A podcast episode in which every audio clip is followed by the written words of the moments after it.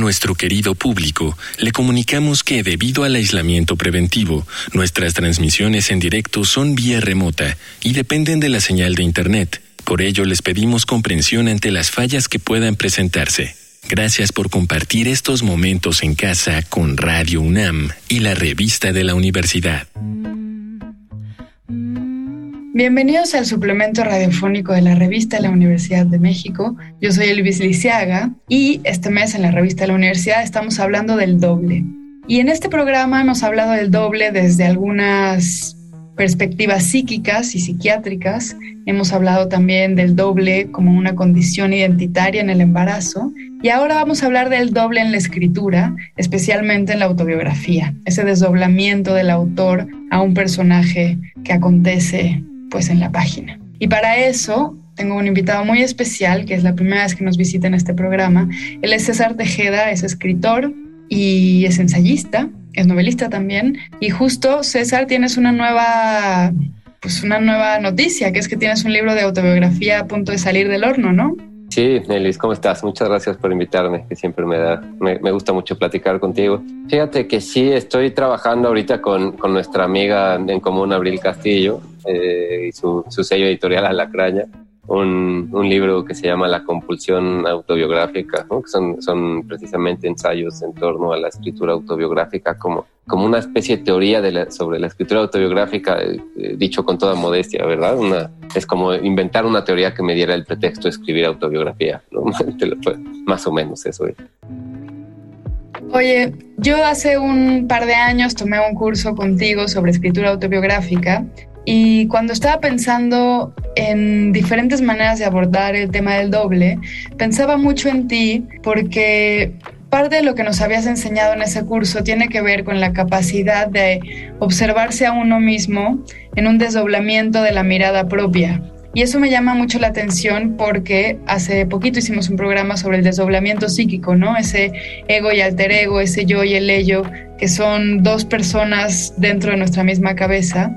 Y hay un proceso muy similar en la escritura autobiográfica, en donde uno tiene que hacerse a otra persona siendo uno mismo para poder escribirse. ¿Cómo es que a ti te interesa este proceso y si es que es realmente posible mirarse casi con objetividad?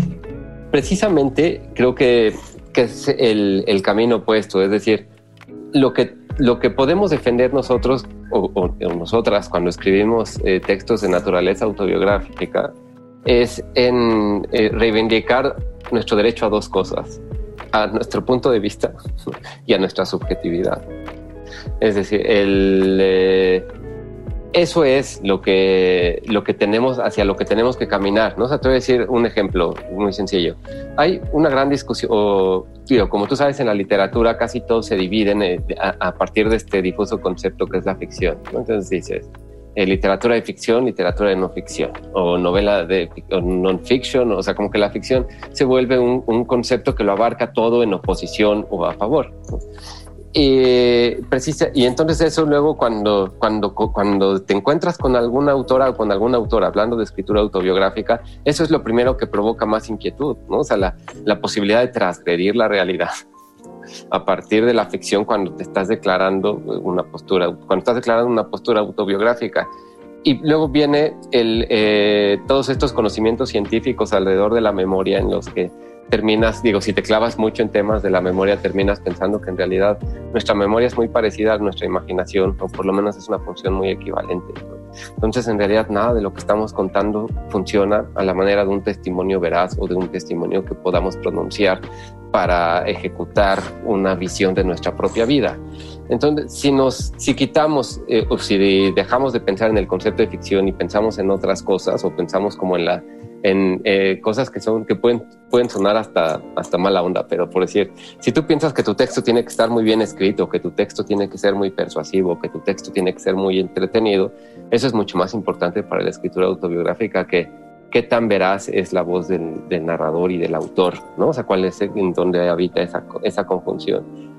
Y bueno eso por un lado. Y por el otro digamos que yendo un poquito más directo a tu pregunta a, mí, por lo menos las novelas, me, gusta mucho leer las novelas autobiográficas y las que más me gustan comparten algo. Y es que todas eh, observan de manera incesante un tema que está afuera del autor o del narrador, o de la autora o de la narradora. ¿no? Una novela sobre la muerte del hijo, una novela sobre eh, una adicción, una enfermedad ¿no? alcohólica, una novela sobre eh, dos años que viviste en, Israel, una novela, ¿no? O sea, diciendo ejemplos eh, así. Entonces, el narrador de la novela autobiográfica se vuelve un poco ensayista, ¿no? Entonces, al estar eh, casi obsesionado o al estar emulando la, la, obsesión con un tema que está fuera de, de sí mismo o de sí misma, termina por convertirse, eh, por convertirse en alguien más, en un personaje que no, o sea, yo puedo escribir un libro sobre la muerte del padre, ¿no? Por decir algo, y en esas páginas parecerá, o sea, si, el lector cree que soy yo todo el tiempo, ¿no? O que, o que, es una, o que estoy tratando de representarme a mí mismo, pues pensaría que sujeto tan obsesionado con la posibilidad de la muerte del padre, cuando en realidad estás eh, realizando un ejercicio literario en el cual estás transformando, estás eh, transformando tu pensamiento o dirigiendo tu pensamiento a una sola cosa, cuando en realidad la cabeza piensa en millones de cosas en un solo día. Eh, entonces creo que ahí está la transformación, ahí está el... Sí, esa es la transformación del, del, del yo objetivo, si le, si le podemos llamar de una manera, al narrador autobiográfico, ¿no? que se convierte en una cosa distinta, es un pretexto de escritura.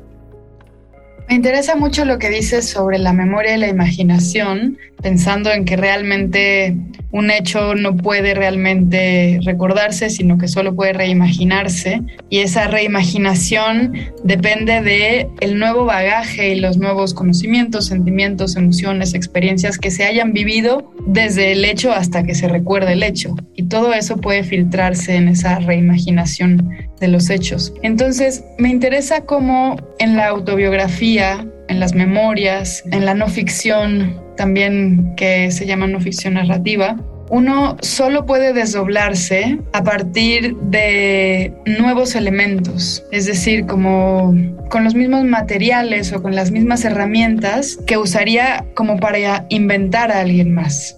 Sí, claro, fíjate que ahí el, Sí, sí, eso, desde luego. Mira, algo que a mí me gusta mucho de, pensar sobre la escritura autobiográfica, tanto, bueno, es una de las cosas que es bonita del género, digo, bonito entre comillas, o una de las cosas que me gusta, o sea, de las que me gusta hablar cuando hablo de escritura autobiográfica, es en que es un género que tiene muchos dilemas morales, ¿no? Porque es hablar de personas cercanas al autor ¿no? o, y, y, hablar del autor mismo y de la versión que tiene ese autor o esa autora de las personas que la rodean y de sí mismo. Eh, y eso, digo, lo que, como a mí lo que me gusta tener en cuenta, lo que yo trato de tener en cuenta es en que en realidad no estamos escribiendo sobre esas personas ni sobre nosotros o nosotras mismas, sino que estamos escribiendo sobre una idea de nosotros y, o, de otras personas. Entonces, y esa idea, como cualquier otra, es una idea que puede ser parcial, una idea que puede ser subjetiva, una idea que puede ser eh, eh, controversial, una idea que parte de un momento, ¿no? O sea, que parte de una percepción de un momento relacionada con otra cosa.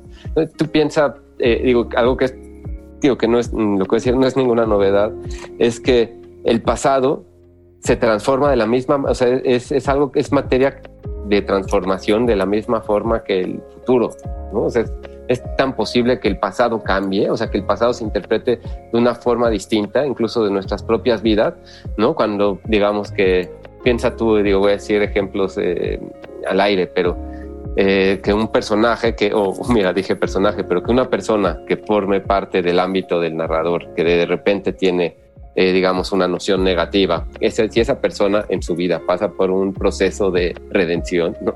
es probable que en un segundo momento el narrador la vea de otra manera. ¿no?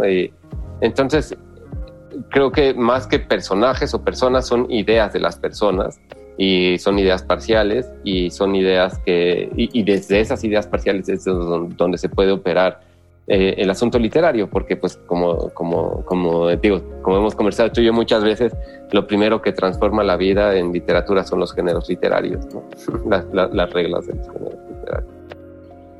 Oye César, y para despedirnos, ¿nos podrías hacer unas recomendaciones como quizá tu top 3 de libros autobiográficos en donde encuentres que el autor logró un desdoblamiento realmente muy literario? Fíjate, te voy a decir, sí, sí lo tengo. Mi, tengo, o sea, como que mis dos autores de cabecera son eh, Joe Wackerley, que, que, está publicado en español. él es un escritor inglés, eh, de, digamos, del periodo de la posguerra, su mayor obra, que era, era ahorita era guionista, fíjate, era guionista de la BBC. Y no era un autor particularmente famoso en su tiempo, pero era, era un autor muy respetado. Y tiene tres libros que me gustan mucho. Uno que se que gira en torno a, su perra, se llama Mi perra Tulip, uno que gira en torno a su padre, se llama Mi padre y yo, y uno que gira en torno a su hermana, que se llama Mi, hermana y yo. Los dos primeros los publicó Anagrama y el segundo, el, el, tercero lo publicó Sexto Piso. Eh, y son unos libros eh, extraordinarios. Fíjense, en ese de Mi perro Tulip, si tú lees precisamente, imagínate, es un personaje que básicamente solo habla de su perro, que es una, una hembra de pastor alemán, ¿no? Eh, eh, en todas esas páginas, todo el desdoblamiento del personaje gira alrededor de su perro, ¿no? Y desde luego que esa obsesión ensayística revela muchísimas cosas o no, o es una transformación literaria, ¿no? O sea, como, como lo quieras ver. Y, y la otra autora que a mí me encanta, que creo que también ya hemos platicado de ella, es Mary Carr, es eh, una escritora eh, de Estados Unidos y que tiene, bueno, dos libros que a mí me gustan muchísimo, El Club de los Mentirosos y el otro que se llama Lit, eh, que son, que ella, en, el primer libro ella habla de su infancia y en el segundo de su redención, precisamente, de su redención alcohólica, ¿no? de, su proceso de transformación, ¿no? del alcoholismo en la juventud a, a, la transformación en la creencia en el, en el poder superior de los alcohólicos anónimos. ¿no? Entonces e-, ellos dos son como los autores que más me han asombrado y que de los que yo más he tratado de aprender, ¿no? A los que más les copio cosas cuando, cuando escribo, trato de copiarles cosas. Creo que esa, esa sería el, ese, eso, digo, me, me, decías eh, tres, pero dejemos ahí con esos dos. Sí, no, ahí hay como cinco libros, entonces está muy bien. Oye, bueno, te agradezco muchísimo, como siempre, esta entrevista y dinos cuándo sale la compulsión autobiográfica y dónde se puede escuchar, si va a ser solo libro o audiolibro, dónde lo compramos, dónde lo escuchamos. Que va a salir a finales de octubre, todavía falta un poquito, eh, y va a ser, eh, bueno, mira, fíjate, creo que todavía no lo puedo decir, pero sí, sí, se va a poder escuchar y se va a poder conseguir de manera digital, de manera fácil, por una coedición. Eh, pero bueno, creo que todavía no es tiempo de que yo la pueda revelar. y seguro en el circuito de, nuestras amigas librerías independientes se va a poder encontrar, ¿no? Las librerías independientes de, México. Pues muchas gracias, César. No, al contrario, muchas gracias a ti, Elvis, por, por invitarme a charlar sobre este tema que compartimos. Hemos llegado al final del programa. Si quieren leer más sobre doble, les recomendamos Borges, Migrante, el artículo de Gastón García Marinosi, y Dostoyevsky y la incomprendida modernidad, el doble en el bicentenario de su autor, de Eloy Urroz. Ambos artículos se encuentran en el número de este mes de la revista de la Universidad de México. Pueden consultarla gratuitamente en www.revistadelauniversidad.mx. Y recuerden que pueden suscribirse a nuestra revista y coleccionar los ejemplares. Escriban a suscripciones arroba revistadelauniversidad.mx. En Twitter, en Facebook y en Instagram nos encuentran como arroba revista-unam. Y sobre este programa pueden escribirnos a arroba shubidubi. Gracias a Yael Vais y a Miguel Alvarado. Yo soy Elvis Liceaga. Hasta pronto. Este programa es una coproducción de la Revista de la Universidad de México y Radio UNAM.